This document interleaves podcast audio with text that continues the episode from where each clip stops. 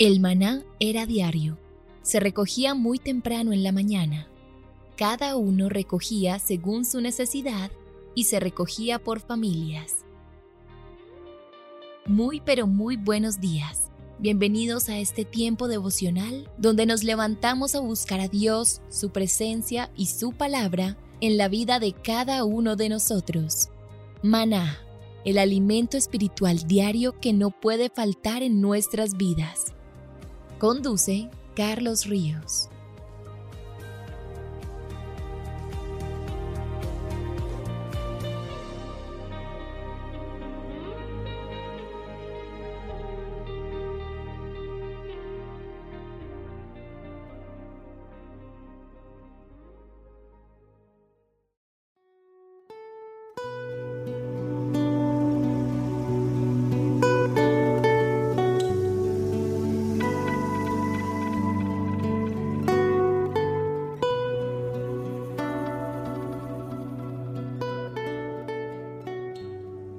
Toma tu agenda devocional maná. El pasaje sugerido para la lectura en tu devocional personal el día de hoy es Lucas 4 del 14 al 15. Estos dos versículos resumen el ministerio de Jesús de una manera maravillosa. Ahora que el Espíritu Santo mora en ti, tú puedes y debes también enseñar a otros del amor de Dios. Te invitamos ahora a que respondas las preguntas que encuentras en tu agenda que te llevarán a conocer cada vez más a Dios y crecer en tu vida espiritual. Al final de cada semana encontrarás las respuestas en nuestras redes sociales Instagram y Facebook.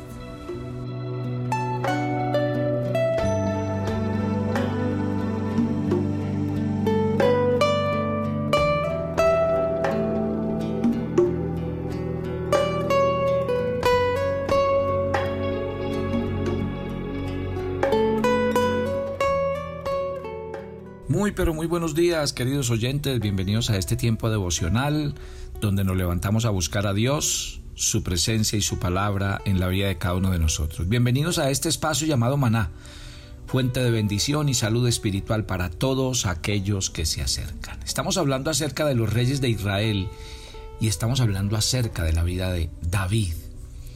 Las narraciones en torno a David comienzan con una firme y clara afirmación teológica. Dios rechazó a Saúl como rey de Israel. Y podríamos decir que ese es el contexto básico para el inicio de los relatos que presentan a David. Desde su juventud en los campos de Belén hasta su llegada al palacio del rey. Yo les voy a hacer una recomendación si quieren entender mucho mejor todo lo que les estoy explicando y es seguir a la par. Por ejemplo, esta introducción que les estoy haciendo la pueden encontrar en el primer libro de Samuel, en el capítulo 16. De ahí en adelante usted va a encontrar todos los textos que yo les he compartido a ustedes y les estoy hablando. Por ejemplo, en este texto se preocupa por afirmar con claridad que hay un contraste entre la ascendente carrera política y militar de David, que se contrapone de forma directa a las desdichas, las penurias y la decadencia de Saúl. Y todas las narraciones que nos van a hablar contrastan precisamente entre los triunfos de David y las adversidades y las derrotas de Saúl. Del mismo modo, de acuerdo con, con lo que la Biblia nos presenta como testimonio de aquel que fue juez, sacerdote y profeta, Samuel, que no se preocupa más por Saúl, pues representa el pasado del pueblo simboliza lo desechado por Dios, personifica la derrota. Dios le dice al profeta Samuel que él no puede seguir llorando a Saúl, que se proyecte al futuro, que se mueva hacia el mañana, que se prepare para ungir al próximo rey de Israel. Prácticamente le dice que no era hora de llorar al rey rechazado y depuesto, sino que era momento para celebrar con el rey a ser ungido y puesto. Y mire que eso tiene enseñanza para nosotros. A veces no, no nos podemos quedar llorando sobre la leche derramada. No nos podemos quedar diciendo que lo que pasó y que esta situación y que esto no va a volver. No, créame que Dios nos lleva de gloria en gloria. Y si Dios permite que pasen situaciones en nuestras vidas y que hayan etapas que lamentamos y pensamos que dejarlas va a ser muy difícil, que hay momentos y, situaciones y lugares que no queremos dejar porque creemos que después de eso no hay algo mejor. No, deje eso en las manos de Dios. Créame que Dios sí sabe qué es lo mejor para usted. Sigamos hablando de la historia y es la presentación de David. En el primer libro de Samuel, en el capítulo 16, desde el 11 hasta el 13, eh, comienza con una narrativa muy importante. Mire lo que dice el versículo. Entonces dijo Samuel a Isaí, ¿son estos todos tus hijos? Y él respondió, queda aún el menor, que apacienta las ovejas. Y dijo Samuel a Isaí, envía por él, porque no nos sentaremos a la mesa hasta que él venga aquí. Envió pues por él y le hizo entrar, y era rubio, hermoso de ojos, de buen parecer. Entonces el Señor dijo, levántate y úngelo, porque este es. Y Samuel tomó el cuerno del aceite, lo ungió en medio de sus hermanos, y desde aquel día en adelante el espíritu de Jehová vino sobre, sobre David. Se levantó luego Samuel y se volvió a Ramá. Y estos relatos ponen de manifiesto una carrera dramática y firme de un joven pastor que llegó a ser rey. ¿Por qué? Por voluntad de Dios. Todo un pueblo tenía que gobernar. Presenta, podríamos decir que el patético fin de un monarca que desobedeció las órdenes de Dios. Y en esas narraciones se presentan en contraposición directa porque son dos vidas, son dos personalidades, son dos caracteres, dos, dos visiones del mundo, dos interpretaciones de la realidad y dos formas de reaccionar a la revelación de Dios, dos maneras de responder a las órdenes directas de Dios. Y vuelve y juega. Yo quiero hacer paréntesis en esto porque ahorita que estoy hablando de la elección de David, tengo que hablar del rey que se acaba de ir.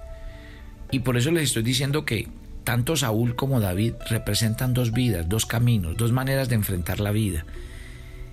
Fui muy enfático cuando terminé hablando de Saúl, cómo terminó, porque me parece que el cristiano debe entender que, oiga, una cosa es que uno haya sido elegido y escogido, pero si uno no se porta a la altura, si uno como llamado, elegido y escogido de Dios, que Dios en su misericordia nos tuvo en cuenta, nos tocó a la puerta del corazón, nos dio el regalo de ser hijos de Dios, nos dio el regalo de nacer de nuevo, si usted no responde a ese llamado y si usted realmente no valora lo que Dios le da para cuidar su salvación, para trabajar sobre ella, para que a través de las disciplinas espirituales usted vaya en ese camino, pues realmente Dios tiene que seguir sus planes. Yo insisto, una vez hay una expresión bíblica que se las expresé cuando hablé de Samuel, de Saúl, perdón, y es que les dije que Dios un día le dijo a través del profeta, yo venía hoy a confirmar tu reino, pero por tus constantes errores vengo a,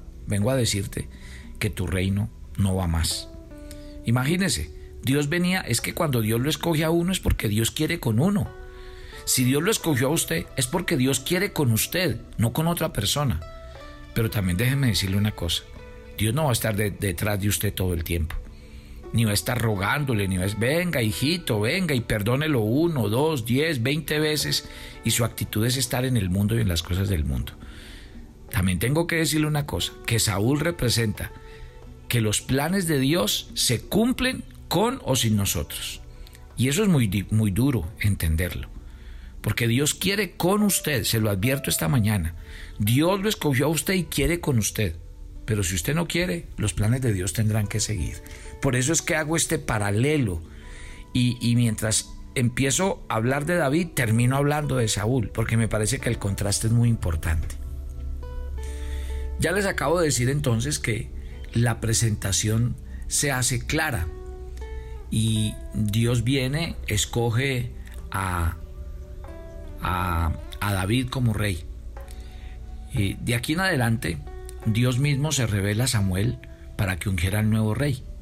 Pero el sabio sacerdote y profeta, experimentado no solo en asuntos religiosos, sino también en la dinámica política de Israel, se preocupa por la relación. De pronto él dice, yo sé que si yo voy a ungir a David como nuevo rey, siendo Saúl el, el actual rey, me voy a meter en un problema. Porque cuando él se entere que, Dios lo ha rechazado, se va a venir es contra mí. y que y sobre todo que yo le, que él se llegue a enterar que ya Dios le nombró un sustituto. Pero bueno, eh, Samuel tenía que obedecer a Dios. La crisis se superó, según la narración bíblica. Y Samuel se encuentra por primera vez con los hijos de Isaí.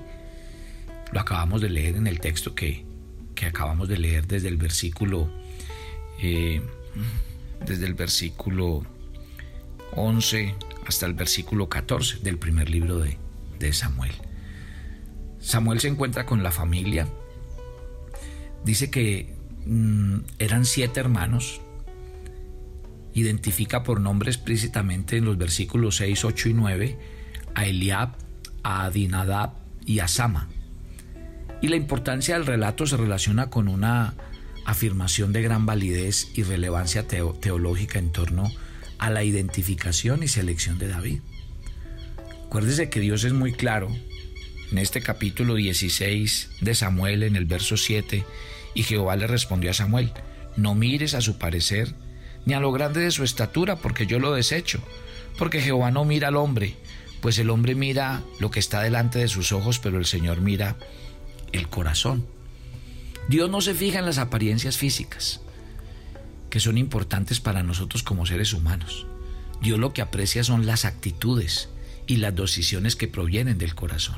Es decir, a Dios le interesan los principios éticos, los valores morales, en los cuales las personas fundamentan el carácter y sustentan las decisiones. El corazón.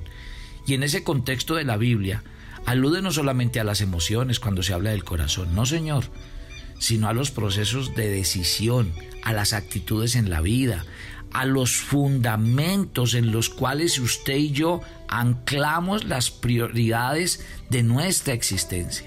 Es a la base de la comprensión de la realidad humana.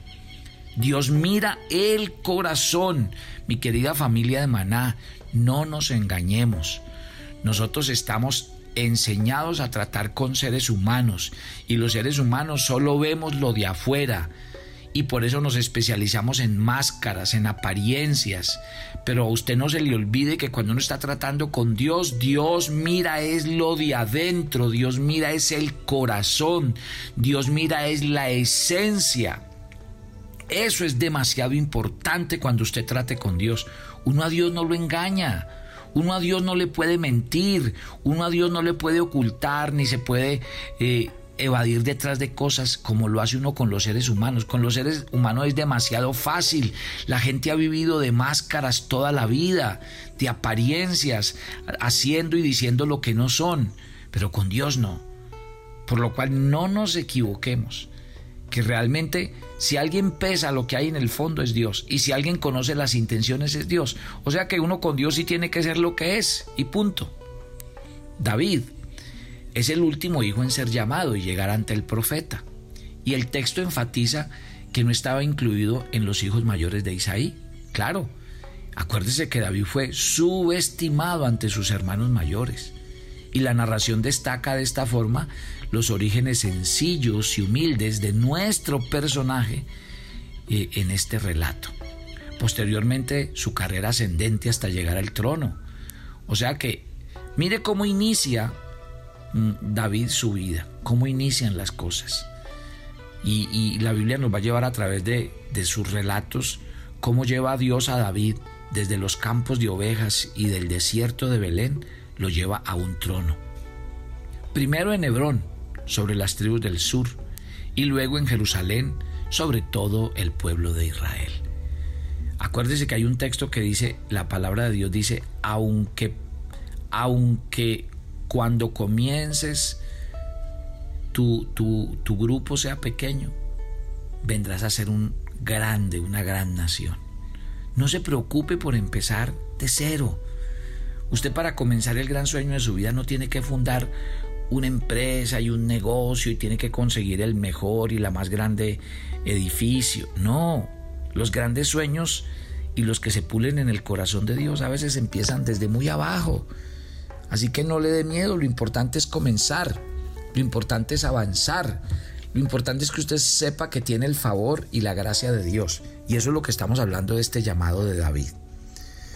Miren, Estamos en eh, cuando él se sienta con, con la familia y solo le bastó una mirada de Samuel, de acuerdo con este relato, para que se diera cuenta que David era la persona indicada. Mire que ahí en el versículo 12 dice que cuando lo vio se percató de que era rubio, hermoso de ojos y de buen parecer. Y esa descripción física, más que detalles en torno a su apariencia, revela es como las características, las características que, que Dios hizo de David. La identificación del pelo, los ojos, el buen parecer lo presentan como una persona única, como una persona específica, como una persona singular, ideal. ¿Sabía usted que si Dios lo hizo usted con un propósito, va a cumplir ese propósito? Y que Dios va a colocar la gracia sobre usted para hacer lo que tiene que hacer. David no era una persona común.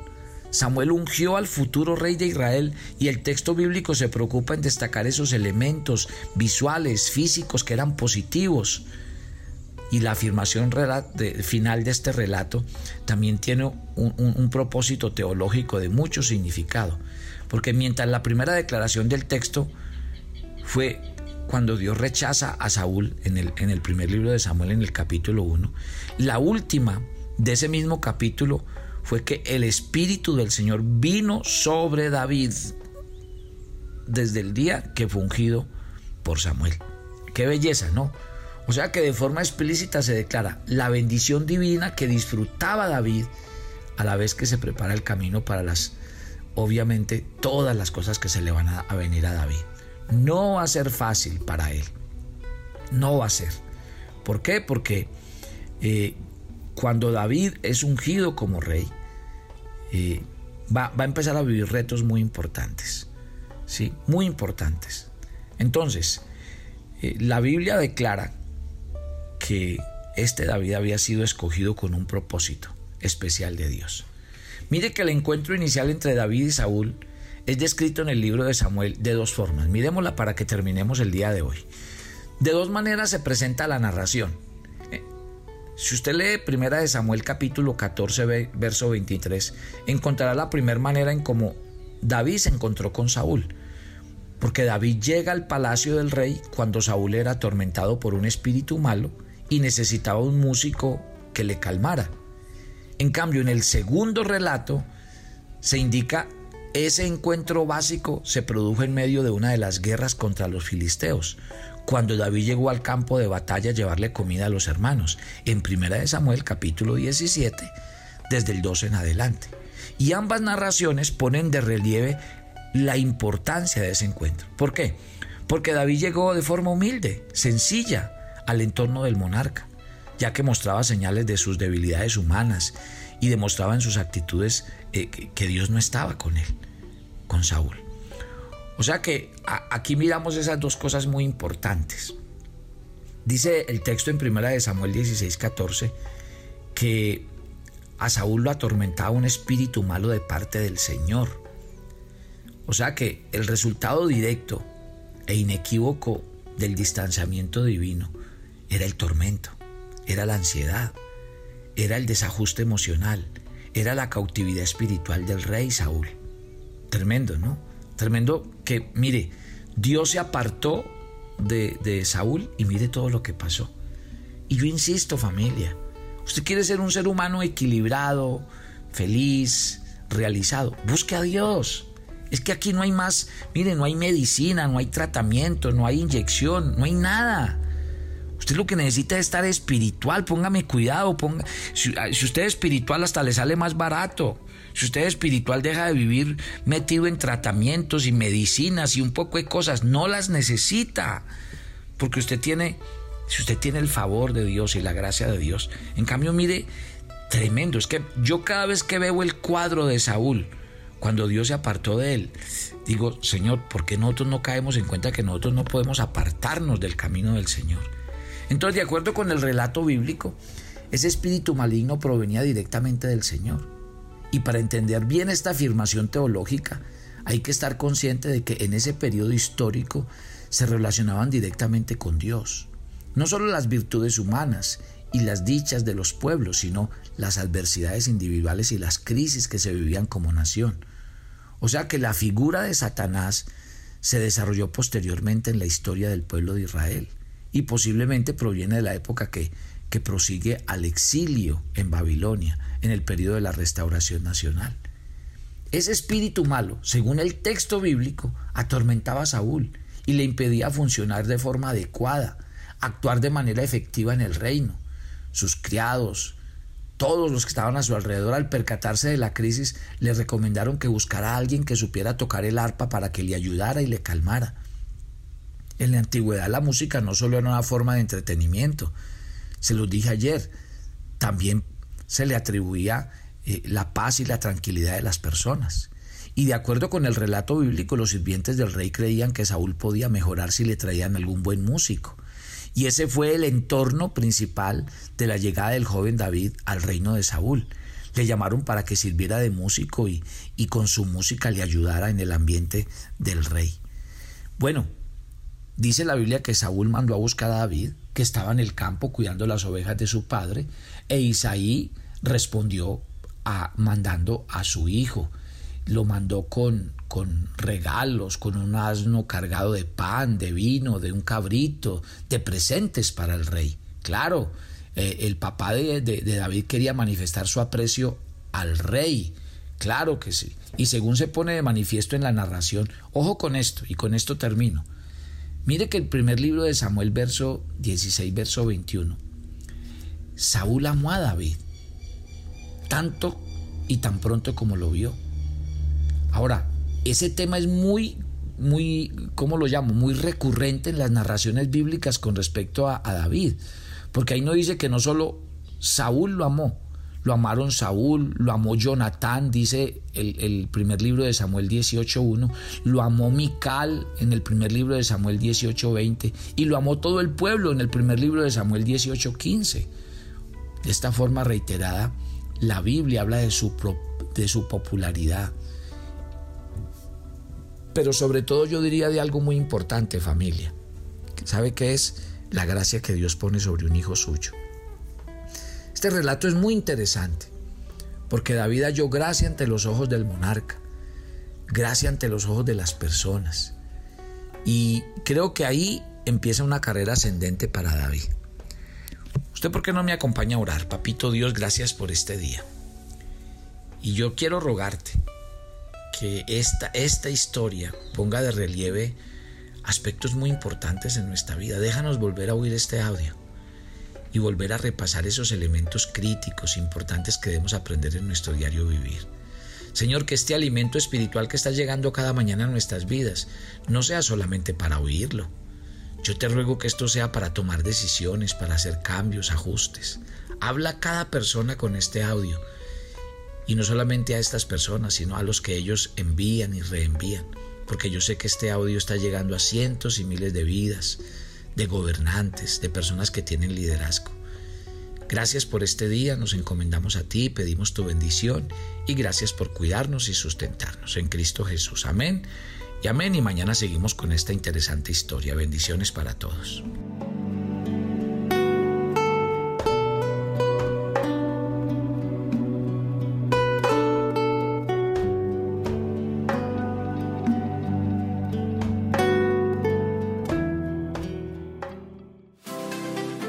Miércoles a las 7 de la noche tenemos una invitación para las mujeres que quieren conocer más a Dios. Conéctate por nuestro canal de YouTube Devocional Maná. Te esperamos. Si quieres enterarte de nuestros temas, reuniones y devocionales, suscríbete a nuestro canal de YouTube Devocional Maná y da clic en la campanita de cualquiera de nuestros videos para activar el recordatorio.